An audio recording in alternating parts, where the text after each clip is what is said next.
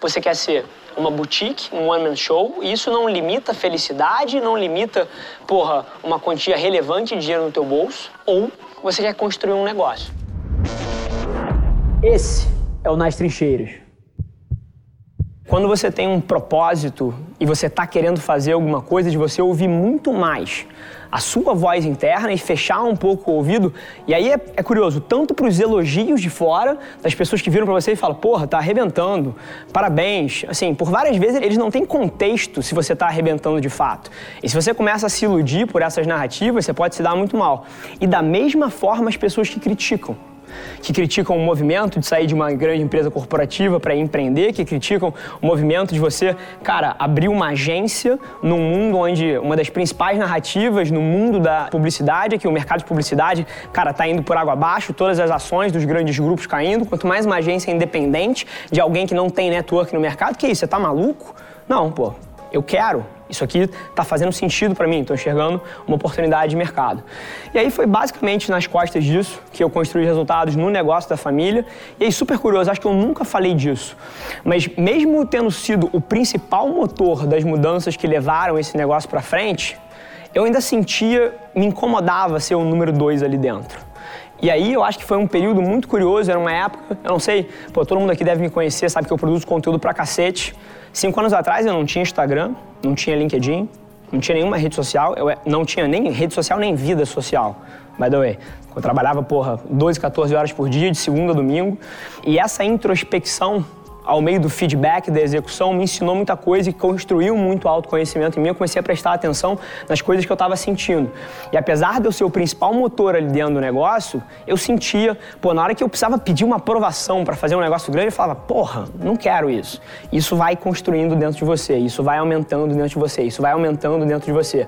Aí eu dei um primeiro passinho, porra, deixa eu tentar fazer um negócio aqui um pouco pro lado. Eu virei pro meu padrasto e falei assim, porra, eu tenho uma ideia, é um, uma nova unidade de negócio, é uma nova empresa, eu quero dar outro nome para desvincular do seu, por mais que eu vá usar pô, o capital da empresa para construir, eu quero dar outro nome. Eu quero ter autonomia total para construir esse negócio, eu não quero ter que pedir aprovação. Esse aqui é o modelo de negócios, essa é a ideia. Se você deixar, você nunca mais fala um ai aqui dentro. Ele deixou, eu fui lá e eu abri a primeira empresa da minha vida, né? Que é uma empresa de consultoria regulatória para o mercado offshore. Eu nem falo tanto sobre ela, mas ela, a gente é o principal player do Brasil que lida com lixo radioativo e extrai lixo radioativo de todas as grandes operadoras de petróleo. E foi um negócio que revolucionou a minha vida e ali começou uma narrativa. Mas mesmo ali dentro, ainda me incomodava o fato de que eu estava dentro de uma estrutura onde de alguma forma eu ainda não me sentia porra, o CEO ainda não me sentia tendo a pressão do número um, porque eu estava dentro de uma estrutura que teoricamente tinha me facilitado alguma coisa. E aí eu olhei, já tinha dinheiro no bolso, sim, já tinha alguma autonomia. Eu olhei, o que, que eu quero fazer? Como é que eu vou curar essa dor? Como é que eu vou, cara, resolver esse problema que eu tenho aqui de estar tá me sentindo número dois quando eu sei que eu tenho potencial, ambição e o que eu quero é empreender de fato? E aí eu olhei para o meu skill set, eu olhei para as equipes que eu tinha em volta de mim, eu olhei para as coisas que eu gostava de fazer, para as coisas que eu naturalmente era atraído a fazer. E eu resolvi abrir uma agência e a gente tirou a agência do chão, o escritório no Rio, São Paulo, trabalhando com as maiores marcas do Brasil. Então, essa é um pouquinho da história e para encerrar de três coisas principais. Se alguém que está sentado aqui eventualmente quer ter uma carreira empreendedora, eu gostaria de ter entendido isso aqui um pouco mais cedo. Número um, é a parte de convicção, que foi o que eu já falei um pouquinho antes. Nesse processo de construir alguma coisa única, que não existe no mundo, eventualmente, porra, questionar o status quo da sua família, pode ser a sua mãe te criticando, o irmão, uma pessoa do teu lado que até, porra, te ame, mas por medo de você se frustrar, vai tentar te dar algum freio, você precisa desligar as vozes de fora. Se eu tivesse ouvido todos os conselhos positivos, negativos que me deram ao longo dessa jornada, eu não tinha feito 50% das coisas que eu fiz. Isso não significa que você não tenha, porra, que ouvir os outros, mas você tem que ouvir os outros e depois decidir por você e não ponderar as suas escolhas com base em ser aceito pela sociedade. Essa é a primeira coisa. Segunda coisa, trabalho. Se você quer uma vida confortável, empreendedorismo não é para você. Não é não é a opção que vai te dar qualidade de vida, não é a opção, cara, que vai te trazer uma vida estável, como já colocaram. Cara, a vida de um empresário, ela é assim.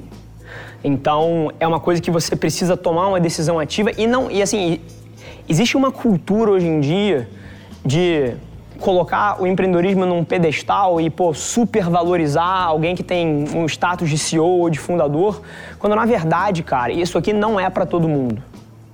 Isso não deveria te desencorajar, deveria causar um esforço mental de você se responder algumas perguntas difíceis que todo mundo tem que responder. Porque, cara, eu te garanto uma coisa: o diretor de arte da Velar Media provavelmente vai ganhar muito mais dinheiro do que um designer que abre um shopping e não tem as qualidades para ser um empresário.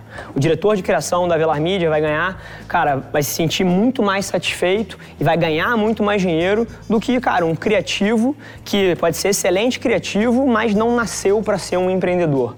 E, cara, o segundo funcionário do Google, o 47 funcionário do Facebook, vai construir muito mais riqueza que todo mundo nessa sala juntos aqui. E não que dinheiro seja importante, mas a ponderação que eu queria que todo mundo fizesse é que a escolha que vocês estão prestes a fazer, se formando, já tendo se formado, ela tem impacto na trajetória que vocês vão viver. E vocês precisam escolher um dia a dia que caiba nas suas vontades de como você quer viver e não no resultado final do que você quer construir. Porque se você escolhe uma carreira, se você escolhe uma vida ponderada no que você vai alcançar quando você tiver 80 anos, você vai viver a sua vida inteira por alguns dias, ao invés de viver os 80 anos felizes. Então, essa é a segunda escolha que eu queria colocar. Mas eu queria encerrar com, com uma mensagem para vocês, e assim, de coração. A gente vive na melhor era para você fazer o que você gosta. Nesse exato momento, tem algum filho da puta no mundo ganhando 100 mil dólares por ano e sendo extremamente feliz, cara, fazendo vídeos de react sobre Smurf. É sério, cara. Não, eu não tô brincando.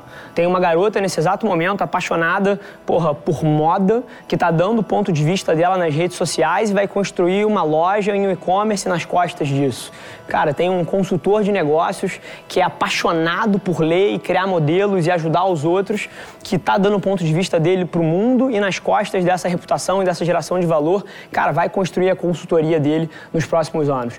Então, eu acho que o recado aqui é o seguinte: seja você tendo a vontade de fazer parte de uma empresa cheia de propósito e que vai agregar pra caramba na sua trajetória, ou você tendo vontade de imprimir alguma coisa no mundo que atualmente só existe na sua cabeça, não existe era melhor. Esse foi mais um episódio da nossa experiência em áudio e como eu já falei, eu adoraria saber que você está gostando do que a gente está compartilhando por aqui. Então não esquece, se você está tirando valor desse conteúdo, ia significar o mundo para mim, que você tirasse um print da sua tela, postasse no stories me marcando e aproveita para ir na sua plataforma favorita também e deixar um rating de cinco estrelas e um comentário lá, ajudando a gente a construir essa comunidade tão vibrante que move o Brasil para frente através do empreendedorismo e que fala desse Brasil que dá certo. É um prazer ter vocês comigo e a gente se vê no próximo episódio do podcast.